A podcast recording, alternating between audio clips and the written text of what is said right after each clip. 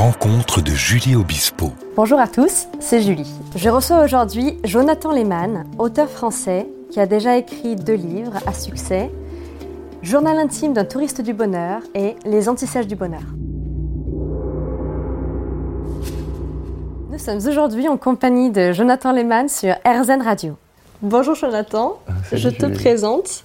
Tu as été avocat à Wall Street et tu es maintenant écrivain. Voici les deux livres que tu as écrits Journal intime d'un touriste du bonheur et Les antisèches du bonheur, qui sont d'ailleurs des best-sellers. Ces deux livres sont axés sur la quête du bonheur. Euh, pour commencer, est-ce que tu pourrais m'expliquer quelle serait ta définition du bonheur? C'est c'est difficile parce que le, le bonheur, c'est une notion qui est hyper subjective. Pour certaines personnes, le bonheur, c'est de faire la fête avec plein de gens autour d'eux. Pour d'autres, euh, le bonheur, c'est de gravir une montagne tout seul. Oui. Euh, en revanche, a quelque chose qui n'est pas subjectif, c'est le contraire du bonheur, c'est la souffrance. Ce que disait Bouddha, tu en parles dans le livre, Ouais, c'est ça? Ouais, exactement, exactement. Euh, je je je sais pas euh, ce qui rend euh, individuellement euh, chaque personne heureuse, mais je sais que ce qui les empêche d'être heureux, c'est la souffrance, c'est Mhm. la résistance à l'instant présent, c'est la peur, la colère, la tristesse, le stress.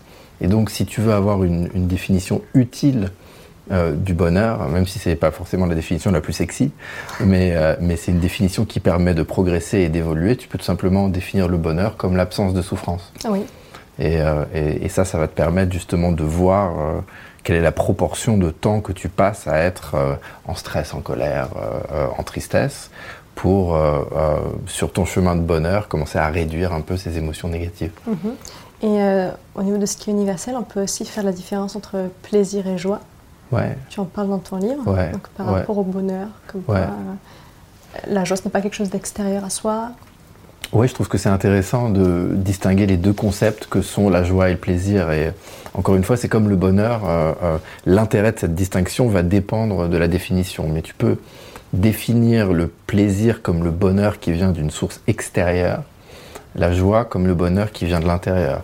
Le plaisir comme le bonheur que j'ai euh, euh, si euh, j'achète une nouvelle fringue, si je mange une religieuse au café, si je bois un coup, si j'ai des rapports sexuels, si je vois quelque chose de beau. Et puis la joie comme le bonheur que tu peux cultiver euh, de l'intérieur, le, le- le- le bonheur qui va venir quand euh, tu trouves justement ce bonheur intérieur euh, dans la pratique de la méditation que tu connais par exemple. Et, et- et- et l'idée de cette distinction, c'est que notre société est totalement tournée autour de cette notion de plaisir. hein. Oui. Toute la pub, tout ce qu'on nous vend, c'est des nouveaux plaisirs.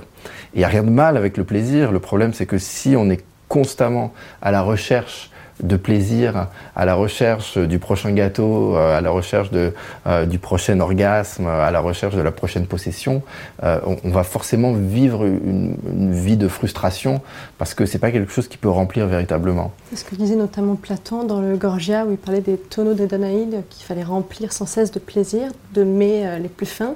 On n'arrive jamais finalement à, à les entasser et on se retrouve sans rien à la fin. C'est ça. C'est cette, ouais, c'est cette ça, exactement, c'est ça, c'est un puits sans fond et c'est ce que fond, ouais. Et c'est ce que, ce, que, ce que moi j'ai expérimenté. Je veux dire, je euh, quand j'étais avocat d'affaires, et euh, j'avais beaucoup d'argent et euh, je prenais euh, de la coke et, euh, euh, et, et- et j'étais constamment à la recherche de plaisir, de fêtes, de, de conquêtes, de, de, et, je vivais quand même une frustration. J'étais déprimé, j'ai commencé à avoir des pensées suicidaires et j'ai découvert au travers de la pratique de la méditation qu'il y avait une autre forme de bonheur, que on pouvait ressentir un vrai bonheur et ça m'aurait paru complètement fou.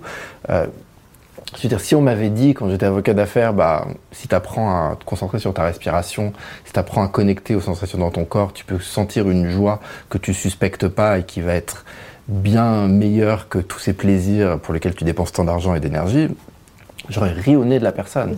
Pourtant, ce que, ce- ce que j'ai découvert, hein, c'est que euh, c'est quelque chose d'extrêmement fort, c'est quelque chose qui est difficile à décrire avec les mots, mais c'est extrêmement fort. Et ce qui est intéressant, c'est que les concepts sont pas forcément euh, en opposition euh, l'un avec l'autre. Euh, le, le, la pratique de la méditation, qui est euh, l'art de cultiver la joie, le bonheur intérieur, permet de, de, de décupler euh, le bonheur qu'on obtient de plaisir. Mm -hmm. Un exemple que, que, que j'aime bien donner, et je crois qu'il est, qui est, qui est dans le bouquin, c'est euh, l'exemple de Machu Picchu et du parc de la Citadelle à Lille. Euh, quand je suis arrivé au Machu Picchu, je connaissais rien de la joie, de la méditation. Euh, J'étais devant la cité perdue des Incas il y a, il y a, il y a plus de 20 ans et, et, mon mental me disait Oh, mais il y a du brouillard, je vois rien, j'arrive pas à prendre une bonne photo, c'est quand même moins beau que ouais. les temples d'Angkor, etc. Et donc j'étais au paradis à l'extérieur et euh, en enfer euh, à l'intérieur.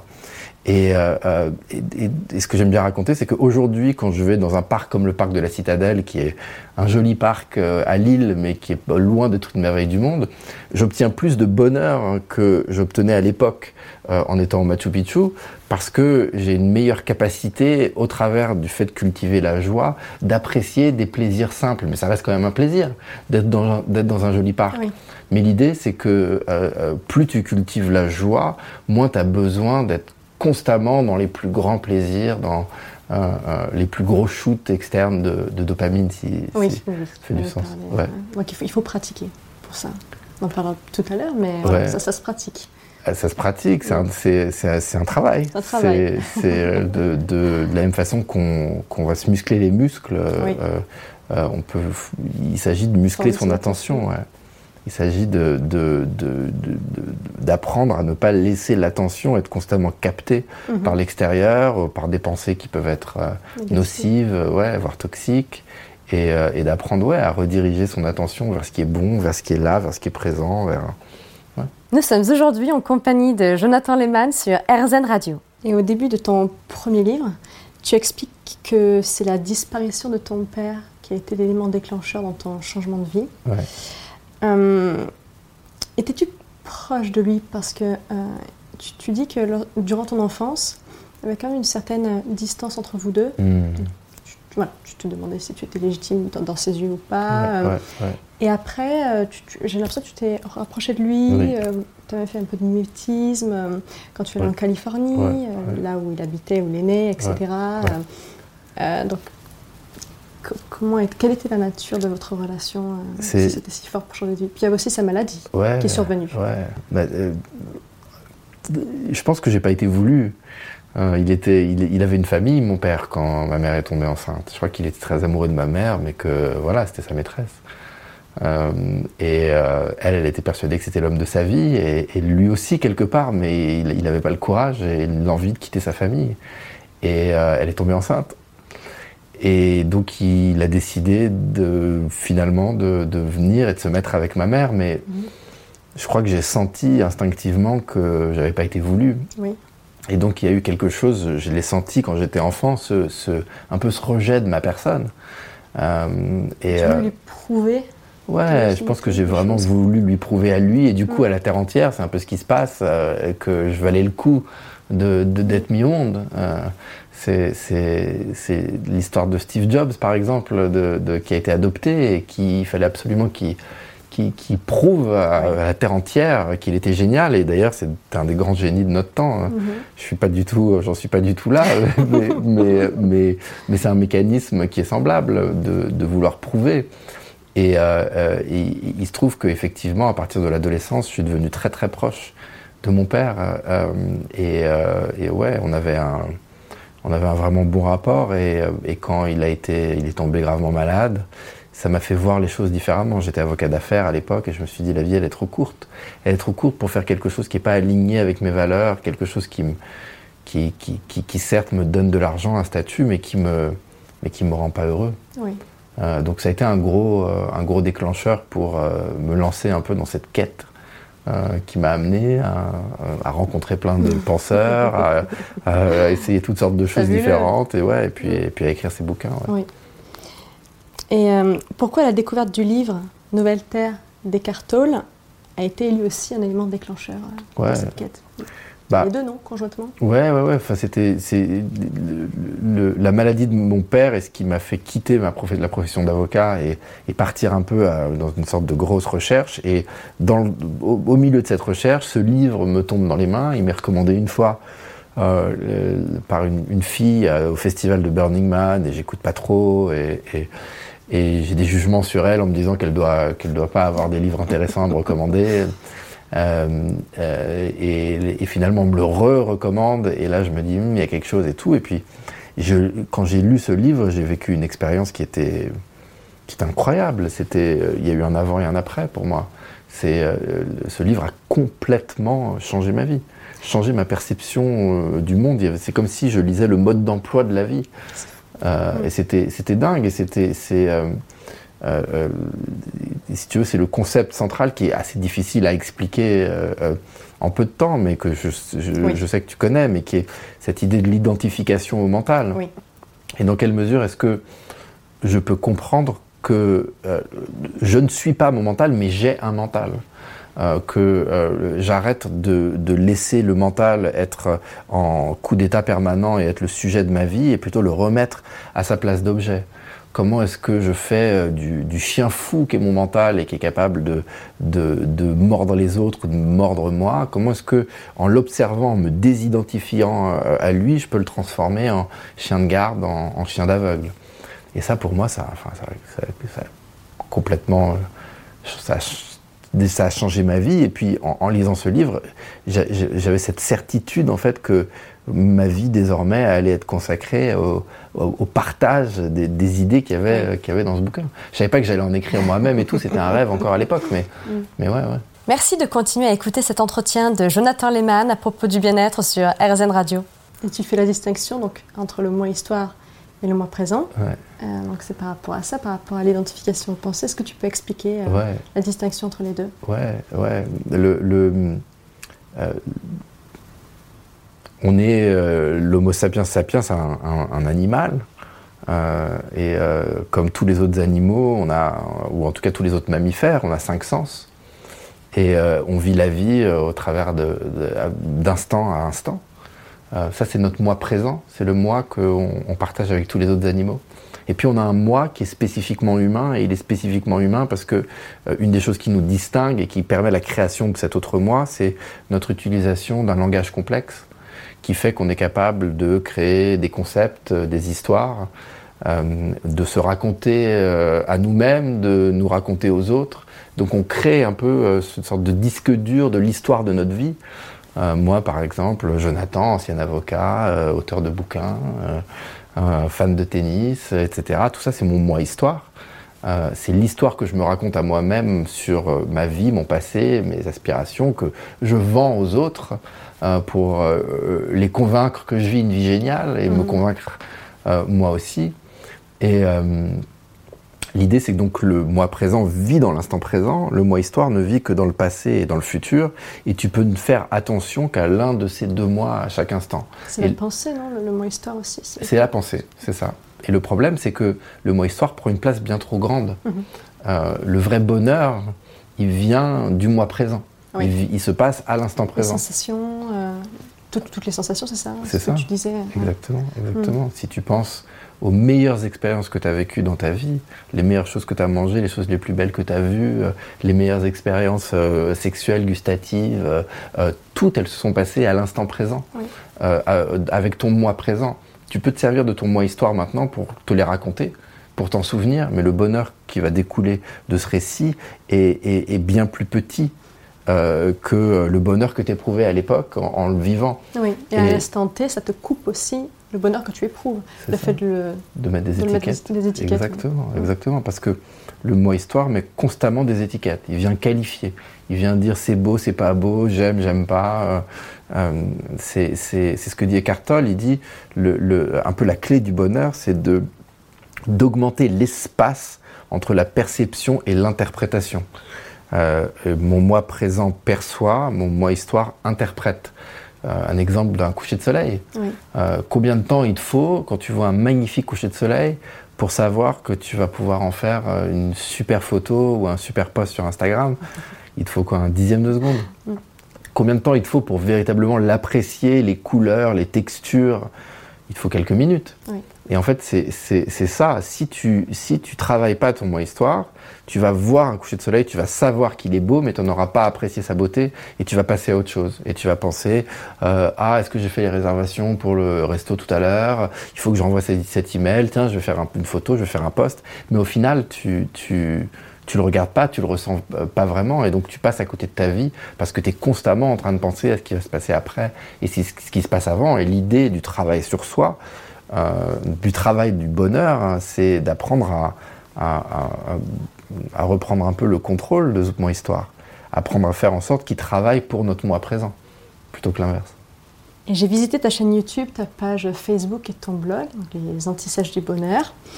Euh, qui a été un gros succès, parce que ça a été suivi par 50 000 personnes au lancement et plus de 180 000 en 2020.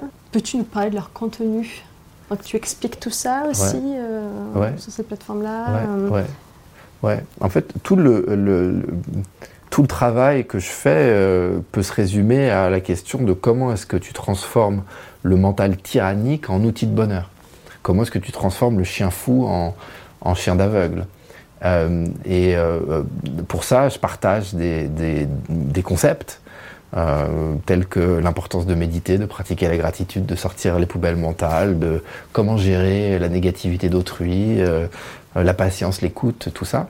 Donc c'est euh, du contenu qui est des textes qu'il y avait sur le blog à, à, la base ou sur la page Facebook qui était vraiment le, le cœur du truc et, et, et que j'ai mis dans des bouquins. Puis un aspect pratique aussi euh, qui est euh, euh bah, la méditation guidée. J'ai sorti l'application Seven Mind d'ailleurs. Ouais, ouais. Mm. C'est une application. L'idée, c'est que je vois un peu les bouquins et l'appli comme un kit. Dans les bouquins, tu as la théorie, sur euh, euh, qu'est-ce qui se passe avec notre mental tyrannique, comment est-ce qu'on fait pour, euh, pour diminuer son emprise, euh, et puis la pratique qui est vraiment de, de, de, de mettre ça en marche pour, bah pour changer, quoi, pour diminuer un peu le stress, la frustration, la colère, la tristesse, et, et, et augmenter la joie de vivre, la gratitude, la créativité. Et, euh, et, et, je distille sur les réseaux, donc je distille un petit peu ça. Mais aujourd'hui, euh, j'y suis peut-être un peu moins. J'essaye de plus me concentrer quand même euh, euh sur l'écriture de livres.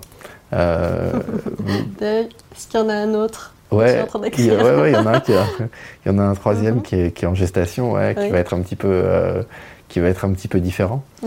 euh, et, euh, mais, mais qui est toujours sur les mêmes thèmes, en fait, sur les thèmes de... de ça parle de, de, de l'intimité, ça parle d'addiction, ça parle de drogue, ça parle de sexe, ça parle de euh, thérapie, ça parle de, un peu de... de tout ça.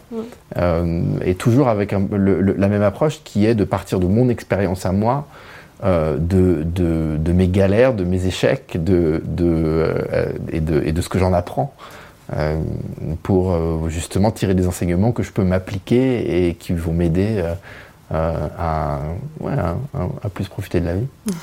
Jonathan Lehmann est avec nous sur RZN Radio pour nous parler bien-être. Pour calmer le mental, tu parles de plusieurs sortes de méditation. laquelle conseillerais-tu aux gens pressés qui n'ont pas vraiment le temps de la pratiquer? Hmm qui ne prennent pas le temps ouais. de pratiquer, du moins. Tu sais, déjà, quelque chose que j'aime, une image que j'aime bien répéter, c'est que au début du 19e siècle, il y avait seulement une minorité de personnes qui se brossaient les dents régulièrement, qu'au début du 20e siècle, il y avait seulement une minorité de personnes qui faisaient du sport régulièrement. -hmm et qu'au début du 21e siècle, il y a seulement une minorité de personnes qui pratiquent la méditation régulièrement. Mais pourtant, ce qu'on sait aujourd'hui de sources sûres, vu l'explosion des études scientifiques sur les bienfaits de la méditation, c'est que les générations futures vont regarder notre génération de non-méditants de la même façon que nous, on regarde les générations passées qui se brossaient pas les dents et qui faisaient pas de sport. Euh, on sait aujourd'hui que la méditation est essentielle au bon, au bon fonctionnement du cerveau. Alors, quels en sont les bienfaits Tu en parles beaucoup dans le livre, mais... Euh, il, y en a, beaucoup. Il y en a tellement. Il y en a tellement. Euh, Peut-être les principaux. Ouais, euh, écoute, il y a trois grands bienfaits, si on peut les mettre en, euh, par catégorie. Euh, premièrement, elle rend plus heureux, elle rend plus intelligent et elle rallonge la vie. Euh, elle rend plus heureux dans la mesure où, euh, bon, déjà, il y a toute la partie neurochimique, ça relâche de la dopamine, des endorphines, de la sérotonine, mais elle rend plus heureux surtout dans la mesure où elle permet un, un rapport complètement nouveau et différent à ces émotions gênantes, -hmm. à la tristesse, à la peur, à la colère. Euh, elle rend plus intelligent dans la mesure où euh, elle favorise la concentration, elle renforce la mémoire, elle favorise la confiance en soi, euh, elle stimule la créativité en permettant des nouvelles associations conceptuelles. Et puis, euh, euh, elle rallonge la vie dans la mesure où euh, on sait déjà qu'elle diminue énormément le stress et que le stress est une, énorme cause de mortalité au travers de, différentes pathologies. Et on sait que, et c'est une des grandes découvertes de ces dernières années, que la méditation protège les télomères, qui sont les petits capuchons au bout des chromosomes. Et donc, de cette manière-là, la méditation permet de ralentir le vieillissement des cellules. Mm-hmm. Euh, donc de, de, vivre plus longtemps. Euh, donc permet aussi de soigner les addictions, tu, en parles. Toi, euh, est-ce que ça t'a aidé à l'époque Quand tu, dis que tu prenais beaucoup de drogue, que tu étais avocat Ça m'aide encore aujourd'hui parce que des addictions, je ne me suis pas complètement débarrassé. Mhm. le, le, le, propre de l'addiction, c'est qu'elle se transforme. Euh, en, général, on n'est pas euh, euh, addict à, quelque chose en particulier, on est plus addict au fait d'être addict. Et quand on enlève quelque chose, il y a un nouveau truc qui vient. donc moi, j'ai réussi à me débarrasser de la clope, de la coke, du pet, du porno, enfin de, plein de choses qui étaient des addictions, mais ça ne veut pas dire que j'ai plus d'addiction aujourd'hui. Euh, mm. Là, en ce moment, par exemple, le, gros truc, c'est le shopping en ligne. Euh, euh, donc, j'achète enfin, tellement de livres et d'autres trucs. Et la méditation, ça aide, puisque, en fait, à la base de toute émotion, à la base de, de, tout ce qui régit l'être humain, et, du coup, à la base de nos comportements addictifs, il y a une, une sensation physique dans le corps si on apprend au travers de la pratique de la méditation à observer cette sensation physique sans y réagir compulsivement, on peut commencer à décoder un petit peu euh, le, mécanisme automatique de l'addiction. Donc euh, oui, ça m'arrive de, voir et de, d'être dans des comportements automatiques et l'approche méditative me permet euh, de, couper court. Maintenant, c'est pas, il suffit pas que de méditer pour, parce mhm. qu'il y a sur souvent il y, a, un aspect aussi thérapeutique qui est, qui est, qui est lié euh, aux addictions. Il y a des, euh, euh, il y a des blessures d'enfance qui sont utiles à aller explorer. donc, mais la méditation aide véritablement. Bah, tu disais que Goenka, tu parles de Goenka qui, mm. dans, les prisons, aidait beaucoup les détenus par rapport à ça aussi, par rapport aux addictions avec la méditation. Seulement la méditation. Ah c'est fabuleux. ça c'est dingue. Mm. Ça c'est dingue. le mec, il, bon, il est mort maintenant, mais c'est mm. lui donc qui crée ses retraites vipassana méditation 10 euh, heures par jour en silence. Tu es allé, voilà, tu en parles au début du livre. Ouais, ouais, où j'ai été. Euh, mais lui, ce qu'il fait, c'est qu'il a proposé ça dans des prisons. Et bien sûr, il y, a, beaucoup qui n'arrivaient pas, qui n'ont pas tenu les 10 jours, mais tu as certaines personnes, et beaucoup de personnes, et des personnes notamment qui sont accros au crack ou alcooliques, et qui vont et qui, qui tiennent bon et qui font ces 10 jours, ces 100 heures de méditation en 10 jours, et qui ressortent, leur vie est transformée. Et c'est incroyable. C'est incroyable. Vraiment, c'est ouais, puissant. Mon invité aujourd'hui est Jonathan Lehmann sur RZN Radio. Tu peux quand même conseiller aux gens trop pressés la mini-méditation les 3 x 10. Ouais, mais alors, tu, peux, ça c'est une technique dont je parle dans, le livre, et tu peux, c'est compter les respirations, euh, tu comptes jusqu'à 10, 1 à l'inspire, 2 à l'expire, 3 à l'inspire, etc., jusqu'à ce que tu arrives à 10, et tu fais ça trois fois. C'est une petite méditation, ça prend 2-3 minutes. Le plus simple, en fait, pour se mettre à la méditation et ressentir les bienfaits, c'est de méditer au début avec une méditation guidée. Alors ça peut être sur une appli comme la mienne, Seven Mind, ou ça peut être euh, euh, sur YouTube, ça peut être... Il y a tellement de contenu aujourd'hui. Euh, c'est un peu comme les petites roulettes du vélo. Ce que je recommande aux gens, c'est d'essayer de méditer 10 jours consécutifs. Oui pour pouvoir en ressentir les bienfaits, parce que si tu médites un, deux, trois jours, tu ne ressentiras pas grand-chose. C'est un peu comme le surf, si tu vas surfer les premières fois, au début, tu te prends la planche dans la tête, euh, tu bois la tasse, c'est pas marrant. Il faut que tu persistes un petit peu si tu as envie de te lever sur la planche et, de sentir la sensation de glisse. C'est pareil avec la méditation. Donc, ce que je recommande aux gens, c'est d'investir 100 minutes de leur vie 10 fois 10, mmh. donc 10 jours consécutifs, 100 minutes, c'est la durée d'un mauvais film. Et combien de mauvais films est-ce qu'on est qu'on voit par an? Euh, remplacer un de ces mauvais films mm. par, euh, euh, par 10 jours de méditation et voir les bienfaits. Parce que c'est pas forcément un si haut pourcentage de, gens que ça qui, quand je dis ça, vont faire les 100 minutes. En revanche, 100% des personnes qui le font hein, voient les changements et, et, sont contents de l'avoir fait. Hein, c'est pour ça que je continue à, faire ça et, à prêcher ça. Pratiques-tu des, méditations euh, centrées sur les chakras, qui ont hmm. trait aux chakras hmm. Oui c'est, qui, qui permettent de les aligner, de les ouais, c'est marrant, que tu me demandes ça parce que j'ai... Euh, déjà, moi, je suis pas un spécialiste euh, de l'énergétique. Euh, je connais un peu, un peu comme un amateur, hein, la question des centres énergétiques et des chakras, euh, mais j'y pense. Et dans ma méditation à moi quotidienne, quand je passe euh, aux, différents points énergétiques, je visualise la couleur et ouais, je visualise comme une sorte de, de, de, de champ d'énergie de cette couleur-là. donc ouais, Ouais, c'est quelque chose que je fais, mais c'est quelque chose que je fais personnellement. J'avais créé bah, pour Seven Mind un stage qui s'appelait l'équilibre émotionnel et qui était justement autour de ça, autour de justement essayer d'équilibrer bah, le, sensation de, sécurité, créativité, euh, l'émotionnel, l'amour, le cœur, la communication, euh, le, le euh, la perception, ouais, et puis la, puis la, puis la connexion, quelque chose de supérieur. Oui. Que répondrais-tu aux gens qui pensent que c'est un phénomène de mode? Ouais. Je pense que je pense que nous les humains, on est très forts pour parler des choses que qu'on connaît pas ou qu'on comprend pas. Euh, je pense que je, regardais euh, comment dans les années 1920 on disait ça du sport, c'était un phénomène de mode. Euh, et euh, je pense qu'au début, pareil, avec le brossage de dents, on s'est dit c'est un phénomène de mode. Ah, je pense que c'est un, peu une sorte de truc qu'on dégaine dès qu'on ne prend pas le temps de s'intéresser euh, à, la, à, la question. Quelque part, oui, c'est un phénomène de mode, dans le sens où tout gros mouvement commence par une mode. Et euh, c'est pas forcément négatif. C'est pas un phénomène de mode si ce qu'on entend, c'est que ça arrive et ça va repartir. Ça va pas repartir. Ça fait des millénaires euh, que ça existe. Mhm. Euh, euh, aujourd'hui, il y a une énorme crise par rapport au monde qu'on nous a vendu, au monde de surconsommation, au, monde matériel. On, revient un petit peu de tout ça et on commence à se poser la question de vraiment qu'est-ce qui rend heureux. et on se rend compte que ce qui rend heureux, ça dépend bien plus de nos circonstances intérieures hein, que de nos circonstances extérieures.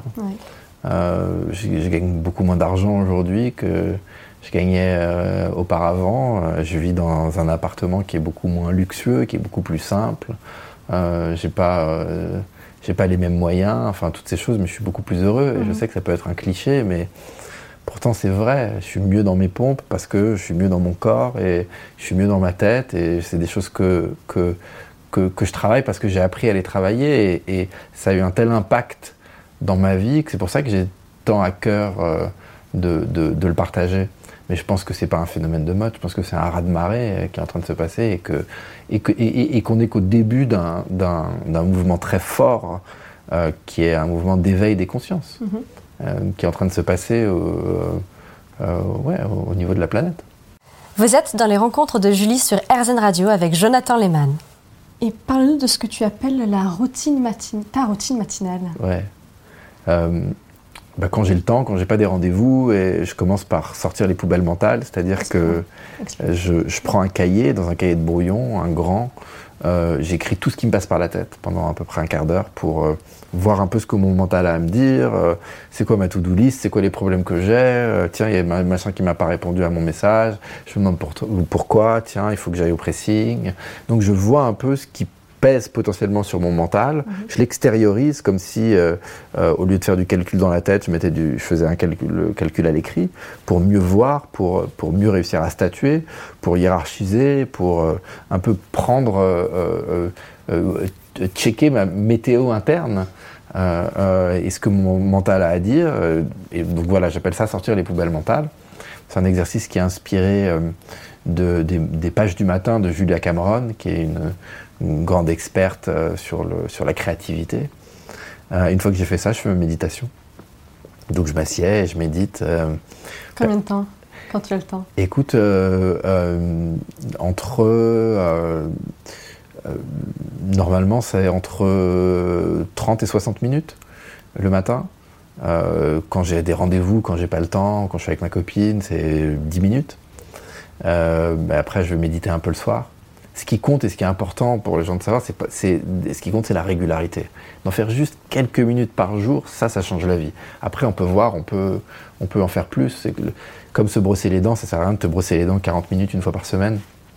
Même si tu fais deux minutes par jour, c'est bien. C'est beaucoup, beaucoup, beaucoup mieux que rien. Euh, donc ce qui compte, euh, c'est pas tant de faire comme ça, comme moi je peux faire aujourd'hui parce que je le pousse un peu. C'est comme si tu fais pas de sport, je vais pas te dire d'aller courir un marathon. Mhm. Fais un petit footing déjà et tu vas voir le bienfait que ça fait. Oui. Et pratiques-tu le yoga? Oui.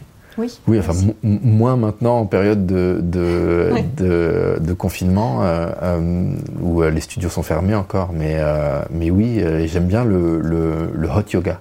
Sais pas si tu as déjà essayé. Non, jamais. Le yoga à 40 degrés. Euh, donc tu sues beaucoup, ce qui est, euh, ce qui est hyper agréable, c'est dur, mais tu sors de là, et enfin, c'est, t'as l'impression d'être défoncé. C'est, vraiment cool. D'accord, euh, ok. Tu pratiques toi? Non, je pratique pas le yoga, la méditation. peut-être que j'y viendrai. Mm. Quelles sont les personnes principales qui t'inspirent? Ah, plein de personnes qui m'inspirent. Une personne qui m'inspire énormément en ce moment, c'est Yuval Noah Harari l'auteur euh, de Sapiens, de Deus, de 21 règles pour le 21e siècle. Euh, parce qu'il a une vision transversale en fait de ce qui est en train de nous arriver en tant qu'espèce. Euh, parce que je pense que c'est quelqu'un qui est vraiment bon, en plus d'être un génie total et de et d'avoir une compréhension de de, de, de, ce qui se passe dans le monde qui est qui est vraiment original. Après, ouais, il y a plein de gens qui m'inspirent. Le, le évidemment, m'inspire énormément et plein d'autres euh, enseignants euh, spirituels. Et puis en ce moment, particulièrement, c'est euh, l'autrice américaine Robin Hobb qui, euh, qui, qui, écrit des, des romans euh, sur des dragons, sur des chevaliers, mhm. et, et, mais qui en fait sont empreints d'une sagesse, d'une intelligence, d'une connexion à la nature et d'une finesse psychologique euh, qui, qui me fascine, qui me fascine, donc m'inspire énormément. Est-ce que tu peux nous parler de la neuroplasticité? Ouais. Ouais, mais c'est des grandes découvertes scientifiques euh, de ces dernières années, des 30 dernières années. C'est l'idée que le cerveau euh, est comme de la pâte à modeler, qu'il évolue constamment de la naissance à la mort euh, en fonction de la manière dont on s'en sert. et donc ça, c'est quelque chose qui est un peu flippant, mais qui en même temps est responsabilisant. C'est à chaque fois que je me plains de quelque chose, j'augmente la place de cette plainte dans la réalité virtuelle subjective qui est ma perception de la vie. Donc plus je dis euh, euh, lui je peux pas le saquer ou ça ça me fait trop chier et plus ça devient vrai pour moi, plus euh, ces choses vont véritablement me gêner. Et en plus il y a le biais de négativité. C'est ça. Les pensées négatives. Ouais, exactement. comme quoi la, pensée se déplace plus rapidement et pèse plus lourd que la pensée positive. C'est ça.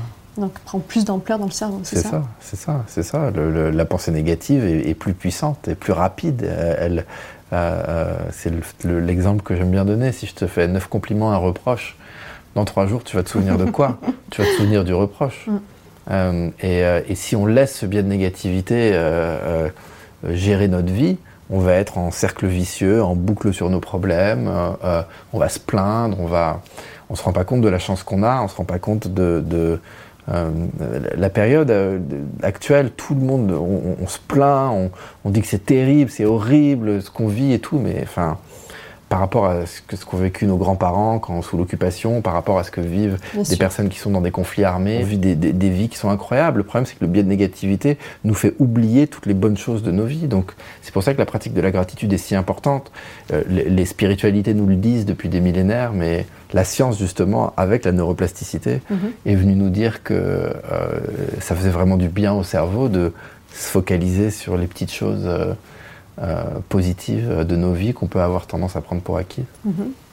Et tu, parles de gratitude, comment la pratiquer au quotidien? Bah, c'est, En fait, une fois que tu comprends le biais de négativité qui est le mhm. problème et la neuroplasticité qui est la solution, euh, euh, tu la pratiques comme tu veux, la gratitude. la méthode un peu phare sur laquelle il y a eu beaucoup d'études, c'est un carnet de gratitude. où j'écris tous les jours pendant trois minutes toutes les bonnes choses qui me sont arrivées depuis la veille. La délicieuse euh, salade d'edamame que j'ai mangé, le, le, le, super bol d'açaï, euh, l'épisode de, de, de, de, ma série préférée, tout ça. Donc mhm. l'idée, c'est vraiment d'entraîner ton cerveau à, à, avoir le positif. Moi, ça, je l'ai fait pendant des années. Et après, la gratitude, c'est devenu tellement seconde nature que maintenant, je ressens peut-être moins le besoin de faire le cas de gratitude. En revanche, il y a un truc que, que, qui est mon anti-sèche, que je fais tout le temps, c'est à chaque fois que je prends une douche, je dis 5 euh, à 10 choses pour lesquelles je suis reconnaissant depuis la mhm. dernière douche. Euh, l'idée à la base, c'était que euh, c'est plus facile de créer une nouvelle habitude si tu l'accroches à une habitude existante. J'ai pas besoin de me rappeler comme si j'ai mon carnet, de faire mes gratitudes, d'ouvrir mon carnet, d'écrire, etc. Juste me rappelle pour une habitude qui est ancrée mhm. que quand je la fais, et eh ben là je vais faire mes gratitudes. Et je le fais tout seul, à l'oral. Euh, euh, et, c'est dingue, tu fais ça trois semaines et tu, euh, tu commences déjà à ressentir des bienfaits assez immenses. Merci Jonathan Lehmann de terminer cet entretien avec nous sur RZN Radio. pour Esther X, auteur de la loi de l'attraction, nous attirons à nous ce pourquoi nous sommes reconnaissants, mmh. ce à quoi nous pensons, mais ce aussi pourquoi nous sommes reconnaissants, ça va, ça va de mmh. pair. Mmh. Et il y a notamment l'animatrice télé Oprah Winfrey qui raconte son expérience avec la gratitude et qui dit J'ai commencé à exprimer ma gratitude pour les petites choses et plus je me montrais reconnaissante, plus l'abondance entrait dans ma vie. En effet, ce sur quoi l'on se concentre grandit, et lorsqu'on se concentre sur les bonnes choses de la vie, on en crée davantage. Les occasions, les relations et même l'argent ont afflué dans ma vie lorsque j'ai appris à faire preuve de gratitude, peu importe ce qui m'arrivait. Hmm. C'est exactement ce que tu dis. Euh. Ouais, c'est exact. C'est ce sur quoi tu te concentres mhm. augmente. Mhm dans ta vie. Plus tu te focalises sur quelque chose, plus cette chose euh, t'arrive. Mhm. Il y a, y a, y a l'approche un peu mystique du truc, qui est les lois d'attraction, mais tu as une approche scientifique qui est euh, le, le, la neuroplasticité. Mhm. Euh, je crois que plus on découvre des choses scientifiquement, plus le mystique et le scientifique sont en train de, de, de, de se retrouver. Mhm.